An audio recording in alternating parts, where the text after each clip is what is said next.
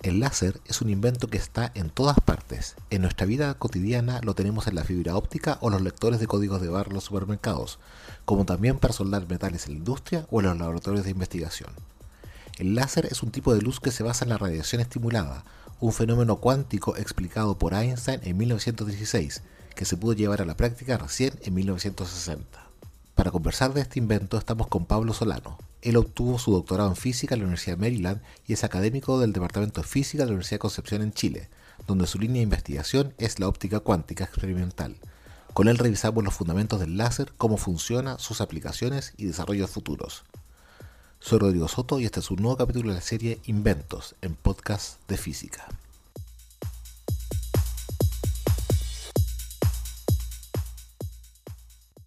Tú, recién mencionaste eh, como una último desarrollos de láser, son estos diodos láser, ¿cierto? Y uno escucha de los LEDs, que son diodos emitores de, emisores de luz. De luz. Hay, ¿qué, ¿Qué diferencia hay? Porque finalmente son eh, aparatitos semiconductores que emiten luz. ¿Y hay alguna diferencia entre los LEDs? O las pantallas LED no son láser. No son láser. El principio de funcionamiento es el, es el mismo, no son tan diferentes, el mismo principio de funcionamiento. Son se basan en semiconductores. Entonces hay un medio, eh, digamos, dopado con carga negativa, un medio dopado con cargas positivas, tengo un NP.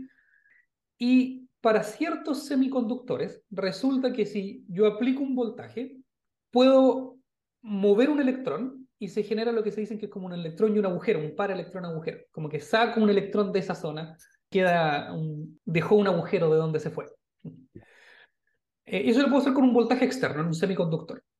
Y para ciertos materiales, cuando se vuelve el electrón a esa posición, como cuando le dicen se recombina el electrón y el agujero, pero en realidad es como cuando vuelve a su posición original, eh, el electrón pierde energía y esa energía la pierde como radiación. Entonces no es tan distinto a lo que yo estaba hablando de esta como emisión de un átomo, en el sentido que el electrón va de un orbital del átomo a otro orbital del átomo. En este caso el electrón, no hay un átomo, pero el electrón va como de una parte del semiconductor a otra parte del semiconductor. Es como si estuviese en el fondo perdiendo energía al, hacer, ese proceso. Y esa pérdida de energía se, se traduce en emisión de radiación. Y dependiendo de cuánta energía pierde, va a ser la frecuencia de la radiación que emite. La frecuencia depende de la energía. Entonces, el, el, principio es el mismo, es un semiconductor, yo aplico un voltaje, saco un electrón de donde estaba y cuando el electrón vuelva a su posición va a emitir en cierta, un fotón con cierta frecuencia. Y si yo logro sacar muchos electrones de su posición original y creo muchos de estos pares electrones eh, agujeros, voy a tener un equivalente como a la inversión de población, donde si llega un fotón voy a poder también tener esta emisión estimulada y la emisión estimulada lleva este efecto de cascada y todo lo que explicamos antes con átomos va a seguir siendo cierto, pero para semiconductores. Y el LED y el diodo láser funcionan con ese principio, el mismo principio físico. Quizás la diferencia es que en el LED simplemente me interesa que los electrones emitan luz, pero no necesariamente en, en, una dirección en particular, son más bien así como multidireccionales, emiten en todas partes, y no necesariamente en una frecuencia en particular, emiten en un rango de frecuencias más o menos amplio. La diferencia con el diodo láser es que yo tomo uno de estos LED y dentro eh, creo una estructura que me permita, por ejemplo, tener una cavidad, esto que yo hablaba con, con espejos, poder reciclar la luz, ¿cierto? Que, que, el fotón pueda pasar varias veces, se le construye una cavidad. O puedo hacer, por ejemplo, que la luz que salga quede confinada en un espacio chiquitito, hacer como un, que solamente pueda salir por un tubo, con una pequeña apertura. Entonces, la luz LED va a ser eh, el mismo efecto de emisión de los de electrones en semiconductores, pero va a estar confinada en el espacio y limitada a una frecuencia en particular, porque yo la voy a estar poniendo entre estos, digamos, espejo y reciclado, estoy optimizando el proceso, una forma de verlo es como optimizar el proceso. Entonces yo cuando realmente logro optimizar este proceso, lo que va a salir va a ser luz que se va a ver como la del láser, que va a ser altamente coherente, va a venir toda la misma frecuencia, va a tener una distribución en el espacio bien organizada, como si estuviese saliendo todo de un punto fijo casi. Entonces el principio de funcionamiento del mismo entre el diodo láser y el LED, solo que el diodo láser es como intentar manipular mejor o controlar mejor las propiedades de, emisión de la radiación electromagnética. Sí. Y, este diodo láser es, aquí a uno se le cae el carnet, es algo que en nuestras casas teníamos todos, varios, hasta hace unos pocos años cuando teníamos CDs. Los discos compactos se leían con diodos láser y, y en nuestras casas teníamos dos pequeños diodos láser.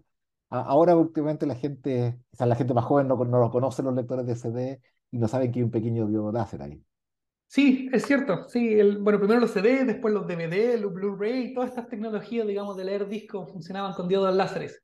Eh, los CD eran con, con, diodos más como hacia el rojo, eh, y después los DVD, Blu-ray, como dice el nombre Blu-ray, son diodos más que son en longitud de onda azul. Que, más chiquitita. Que, es más chiquitita, entonces uno puede poner más información en menos espacio.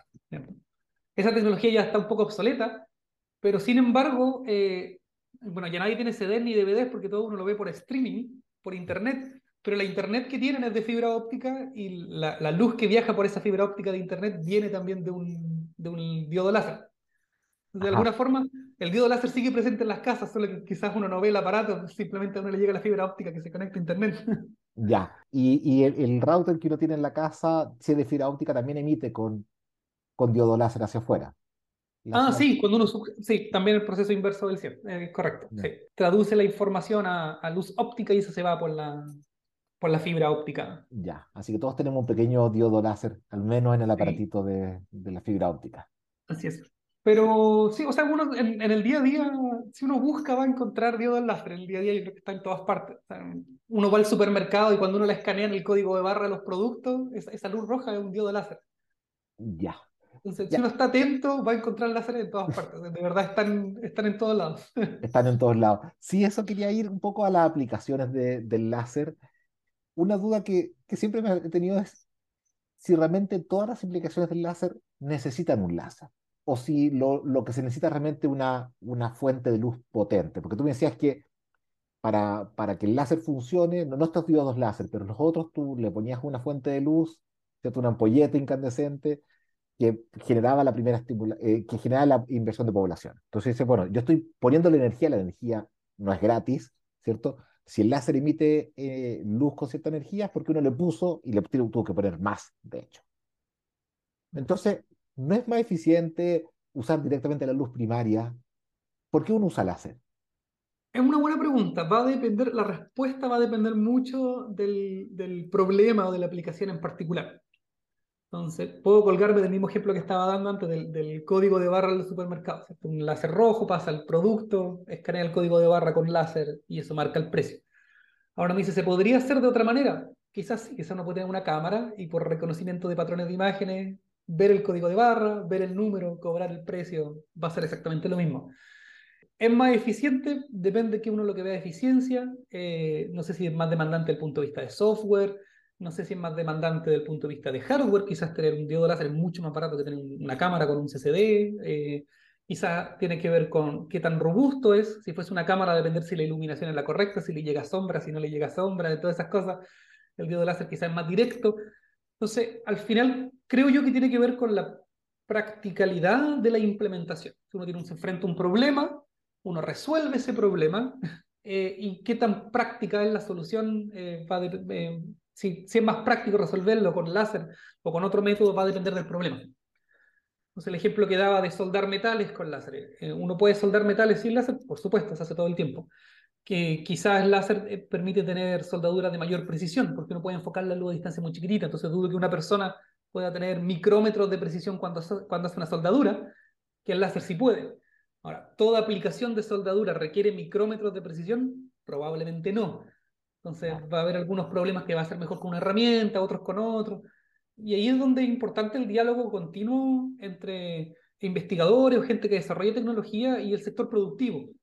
Y a veces uno no quiere matar una hormiga con un cañón, como es cierto. A veces hay soluciones más simples que no involucran láseres, pero a veces hay soluciones que son tan técnicas o especializadas que, que el láser es la única forma que uno se le ocurre o, o, o, es la más óptima, termina siendo la más simple al final. Claro. Y ahí, ¿cuáles tú podrías destacar como aplicaciones que no sé si solamente se podrían resuelto con el láser, pero que claramente el uso del láser hizo una diferencia sustantiva. Buena pregunta. O sea, volviendo a los ejemplos que estábamos hablando, creo que tecnologías como el, el CD o el DVD, de poder tener tanta información en espacios tan pequeños, eh, hubiese sido difícil eh, sin láser, hubiese sido quizás más costosa, más costosa. Quizás el ejemplo más claro es la Internet, la comunicación más rápida que tenemos es, la comunicación por fibra óptica, porque efectivamente viaja a la velocidad de la luz. Entonces, quizá eh, eh, eso de las aplicaciones que no, no, sé si se puede hacer mucho mejor sin láser. Antes había internet sin láser, es el mismo problema.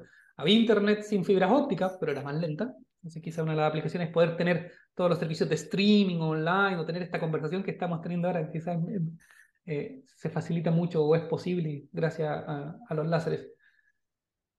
Después hay cosas más técnicas, o sea, si lo miro desde el punto de vista de ciencias, cosas que me gustan a mí. Hay aplicaciones, por ejemplo, no sé si has escuchado hablar del, del experimento de interferometría para ondas gravitacionales, el LIGO o LIGO. El que detectó ondas gravitacionales. Sí, de ondas gravitacionales, que podemos medir el fondo, el efecto de ondas gravitacionales afuera en el espacio a través de un interferómetro cuyo espejo se mueve en distancia de 10 a la menos 21, 10 a la menos 22 eh, metros, o sea, son distancias que son más pequeñitas que las de un protón, son distancias que uno no se puede imaginar. Y eso sí sería imposible sin medirlas sin interferometría láser. Entonces, claro, no sé si lo quieres contar como, como aplicación o no, pero al final es para mí es una aplicación porque es un instrumento que permite medir, digamos, efectos naturales, digamos, cosas de la naturaleza eh, que no, no pudo haber sido de otra manera. Y, ahí, ¿qué, ¿qué ventaja tiene esto de que el láser sea una luz coherente? ¿Por, qué, eh, ¿Por qué no bastaría con una luz, digamos? Claro, ahí es, fundamental, ahí es fundamental la coherencia porque al final lo que se construye ahí es un interferómetro. Un interferómetro, por definición, se basa en la interferencia de la luz. Y la coherencia en la capacidad de interferir. ¿Cómo funciona un interferómetro? Normalmente tiene dos caminos no sé si, si se acuerdan del caso, si han visto la imagen esta del interferómetro de ondas gravitacionales, que tiene como un brazo hacia arriba y un brazo hacia el lado, son, son dos caminos distintos, pero hay otros tipos de interferómetros con dos caminos, la idea es que tengan dos caminos, y la luz viaja por esos dos caminos, luego vuelve y se vuelve a juntar. Entonces, si recorrió más distancia en un brazo que en el otro, va a llegar levemente desfasada la onda. Cuando hablábamos de fase, que oscilaban juntas hacia arriba, juntas hacia abajo, la, onda va a llegar levemente desfasada. Y eso va a producir que la interferencia no sea completamente constructiva o no sea completamente destructiva, esté levemente desfasada. Entonces, eh, la propiedad de coherencia ahí es, crucial, porque la coherencia estábamos hablando que era justamente que pudiesen mantener esta, esta relación de fases. Si no fuesen coherentes, no podrían interferir o estarían, digamos, siempre moviéndose sus fases y, sería nada, todo un, un borrón. Pero la idea es que estén siempre en fase y se mantengan siempre juntas. Y no es hasta que llega una onda gravitacional que levemente mueve uno de los espejos, pero más que el otro, es que uno puede ver esta diferencia de fase porque una viajó una distancia levemente mayor que la otra. Como los fotones son iguales, o tienen la misma frecuencia y tienen la misma fase, o sea, decir, la misma oscilación, van junto hacia arriba y junto hacia abajo cuando oscilan, eh, es que puede uno ver estos pequeños cambios de diferencia, es decir, mira, uno se atrasó o uno se adelantó, uno oscila un poquitito más rápido, uno oscila un poquitito más lento. Y esas pequeñas diferencias son las que uno mide con un interferómetro, la que permite medir pequeños cambios, por ejemplo, en el caso de ondas gravitacionales, del desplazamiento de uno de los espejos. no, no es posible hacerlo con luz normal porque ahí van todas las posibles longitudes de onda, todas las fases y todo eso. Exacto, exacto. Habría tantas ondas con tanta, oscilando a tantos ritmos distintos que uno no podría distinguir si una se atrasó o no.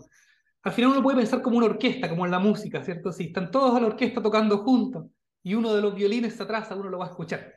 Claro. Pero era importante que todos estuviesen en fase. En cambio, si uno tiene una orquesta donde están todos afinando su instrumento y cada uno está tocando, digamos, cualquier nota cualquier tiempo para afinar su instrumento, si uno se atrasa hacia adelante, es imposible saber cuál fue y qué pasó. Claro, toda la razón, sí quería ver, e, esto de la coherencia tiene que ver con que cuando uno apunta un puntero láser, se ve un puntito chiquitito, a diferencia de una ampolleta, ¿no? Sí, también tiene que ver con, con eh, uno dice técnicamente la distribución espacial, tiene que ver con la distribución espacial. En la caso de la ampolleta, los fotones, la luz sale en todas direcciones, y en el caso del láser sale en una sola dirección.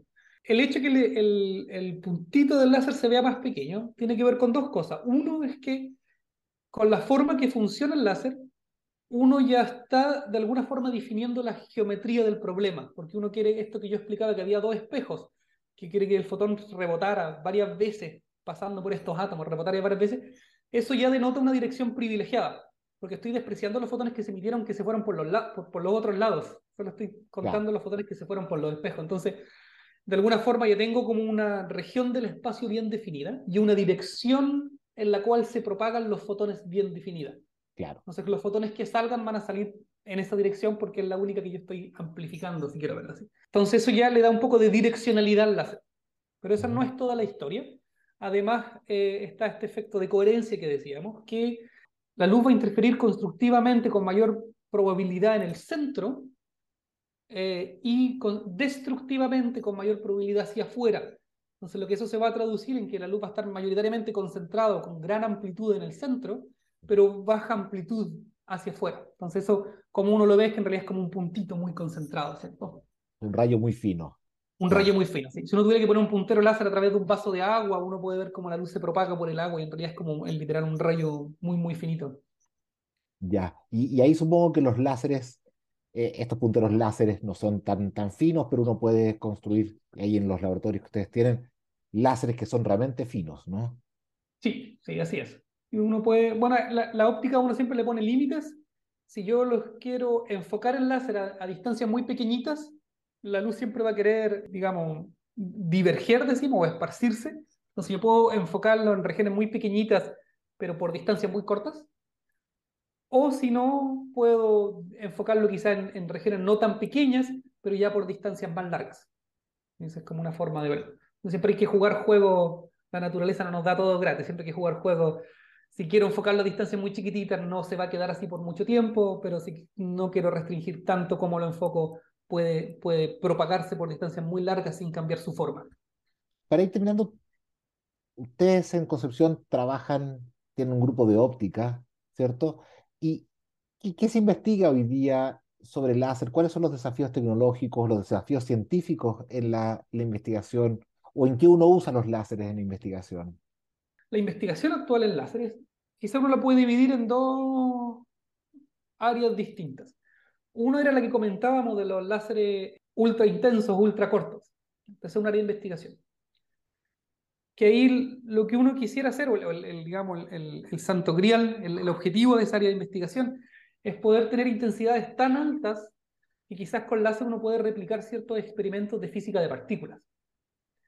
Uno puede imaginar en concentrar el láser en, distancias tan chiquititas, con pulsos tan cortos y de tal alta intensidad, que al final uno va, el campo eléctrico de la radiación electromagnética del láser va a ser tan grande que va a poder generar partículas incluso del vacío. Ya. Eso es lo que le llaman el límite de Schwinger, y no se ha logrado todavía, pero si uno, digamos, la investigación va en esa dirección, porque al principio uno podría reemplazar estos aceleradores de partículas gigantes, digamos, de varios kilómetros, por algo que puede caber en un laboratorio más pequeño con, eh, simplemente con láseres. Entonces, hay una investigación de hacer láseres cada vez más intensos en regiones del espacio cada vez más pequeñas. Ese es un extremo. Y eso nosotros lo desarrollamos acá en Concepción.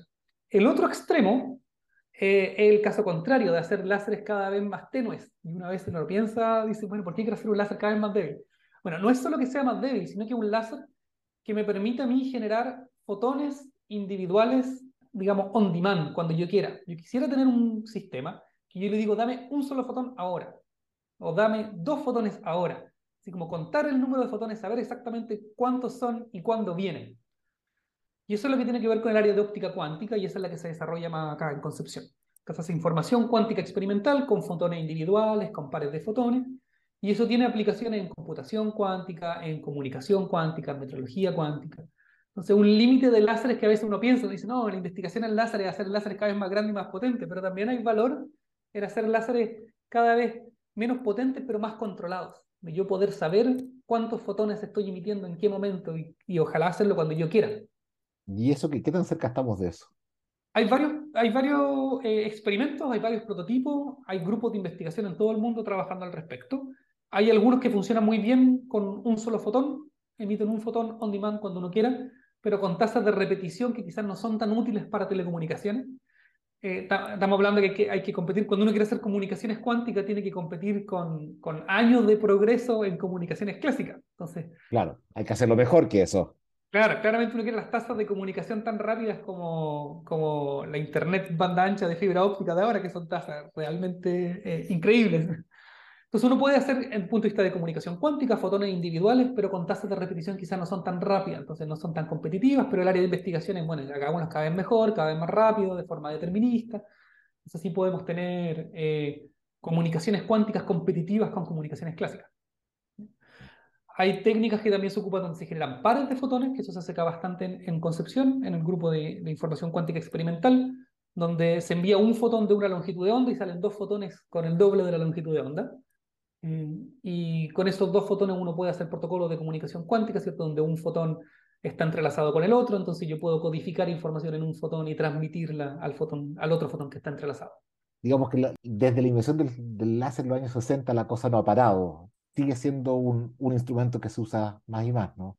Sigue, un instrumento que se, sigue siendo un instrumento que se ocupa cada vez más y más. Eh, hay eh, avances gigantes solamente en los desarrollos de distintos láseres y hay avances gigantes producto del invento de los láseres. Entonces, por, por mencionar algunos eh, que han llevado premios Nobel, el mismo premio Nobel del año 2018 que habíamos conversado fue dividido en dos y la, la otra parte del premio Nobel era por atrapamiento óptico con, con láseres, que se llama pinza óptica, uno con una pinza óptica, con un láser enfocado, uno puede atrapar una partícula. Y eso se ocupa mucho hoy en día en, en, biología, donde una partícula, atrapan dos partículas con estas pinzas ópticas con láseres y pueden poner mm, moléculas de ADN entre estas dos partículas. Entonces pueden estudiar, mover las partículas con láseres para estirar el ADN y ver cómo el ADN se pliega o se despliega, cuáles son las fuerzas involucradas en estos procesos bioquímicos. Entonces son herramientas láseres hacia la bioquímica se llegó a un premio Nobel en física. Otro premio Nobel, el del año 2005, tiene que ver con lo que le llaman frequency com, peine en frecuencia, que son láseres que tienen frecuencias como si fuesen los dientes de una peineta, tienen frecuencias discretas, y eso sirven para hacer relojes, relojes ópticos o relojes atómicos también cada vez más precisos. Los relojes más precisos que tenemos ahora están hechos con átomos y con láseres, que pueden, digamos, los láseres, los pulsos de los láseres contar el tic-tac del reloj. Y hoy en día hay relojes ópticos que, que tienen, digamos, errores o incertezas en el orden de día a la menos 19 segundos. Que si uno hiciese la comparación es como que si yo hubiese echado a andar el reloj en el inicio del universo, ahora se hubiese atrasado a lo más un segundo. son relojes realmente impresionantes. Son relojes atómicos que permiten medir el, el distinto tic-tac de los relojes eh, por efectos gravitacionales, incluso a distancias de milímetros. Hay un paper del año pasado que ya miden este que le llaman el redshift gravitacional a 3 milímetros de distancia. Si uno recuerda la ecuación, si uno recuerda la relatividad general de Einstein, en campo gravitacional, el reloj hace un tic-tac distinto si está más cerca del centro o más lejos del centro de atracción gravitacional. Y hoy en día, con estos relojes ultra precisos, somos capaces de medir eh, diferencias del tic-tac eh, gravitacional a 3 milímetros de distancia. podemos medir en un laboratorio efectos de relatividad general gracias a estos láseres y, otro uso que también tuvo un Nobel, pero esta vez de química, fue el, el 2014 por la microscopía fluorescente. Sí, claro, por superresolución. Sí, por superresolución. Eso tiene aplicación en biología, o sea, las aplicaciones se van en todas partes. También hay premio Nobel por atrapamiento y enfriamiento de átomos. Ahora somos capaces de atrapar y enfriar átomos en el láser. Y de hecho, es una de las cosas que, que, estoy implementando acá en mi laboratorio en Concepción. Es un laboratorio de átomos fríos donde ocupamos láseres para capturar átomos y enfriarlo y poder estudiar, digamos, de forma un poco más individual cómo interactúan átomos con la luz y cómo interactúan átomos entre ellos. Y eso también llevó a un premio Nobel por atrapamiento y enfriamiento de átomos. El premio Nobel que le siguió a eso es por los condensados de Bose-Einstein, que también se hicieron gracias a atrapamiento láser. La técnica de enfriamiento después es un poco distinta, pero sin el atrapamiento láser hubiese sido imposible. Entonces, si uno suma, son alrededor de, de 18, 19 premios Nobel que han sido derivados de la invención del láser. Claro. Entonces el láser tiene esta ida y vuelta donde va a los laboratorios también y después también va a la industria y o a las aplicaciones más, más cotidianas. Sí, exactamente. posiblemente de los inventos, junto quizás con el transistor, más ubicuos que uno lo ve por todos lados. Sí, y a diferencia de otros inventos, cuando surgió el láser decía, digamos, era un poco el chiste, pero lo que decían era una solución en busca de un problema, porque no sabían en qué se podía aplicar. Decían, mira, vimos este efecto físico, es novedoso, es nuevo, eh, en qué lo podemos aplicar y no se les ocurría en un principio. Entonces les decían que el láser era una, una solución en busca de un problema. Y, y, ahora ya 60 años después vemos que no nos imaginamos cómo sería el mundo sin el láser. Claro que sí. Bueno, Pablo, te quería agradecer por esta conversación súper interesante con la historia del láser, las aplicaciones y, y, los desarrollos futuros del láser también. Sí, no, gracias a ti. Un gusto conversar contigo. Muchas gracias nuevamente.